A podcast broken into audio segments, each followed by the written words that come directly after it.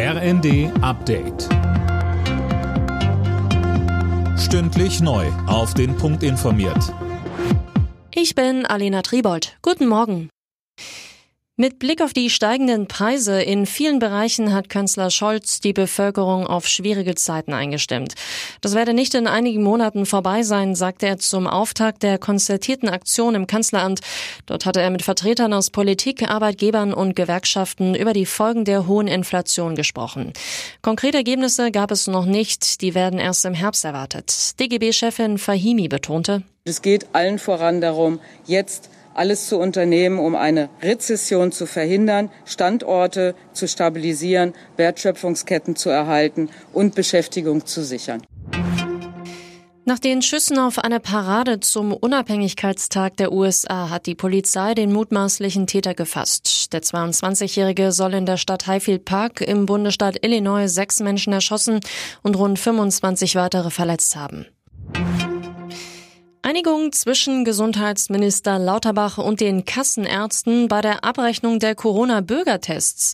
Die Kassenärzte rechnen weiter ab und zahlen das Geld an die Zentren. Ob die Menschen dann aber wirklich nach den neuen Regeln noch einen Anspruch auf einen kostenlosen oder vergünstigten Test hatten, das muss dann hinterher der Bund prüfen.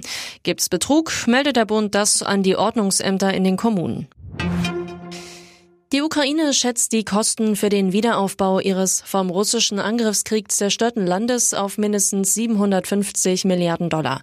Finanziert werden soll das Ganze zum großen Teil aus beschlagnahmten Vermögen des russischen Staates und der Oligarchen, sagte der ukrainische Regierungschef Schmihal bei der internationalen Wiederaufbaukonferenz in Lugano.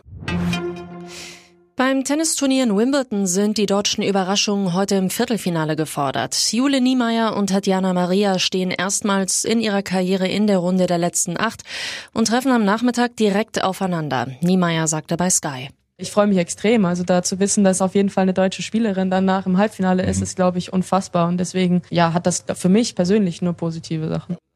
Und auch das deutsche Herrendoppel Kevin Krawitz und Andreas Mies sind im Viertelfinale im Einsatz gegen ein Duo aus Kroatien. Alle Nachrichten auf rnd.de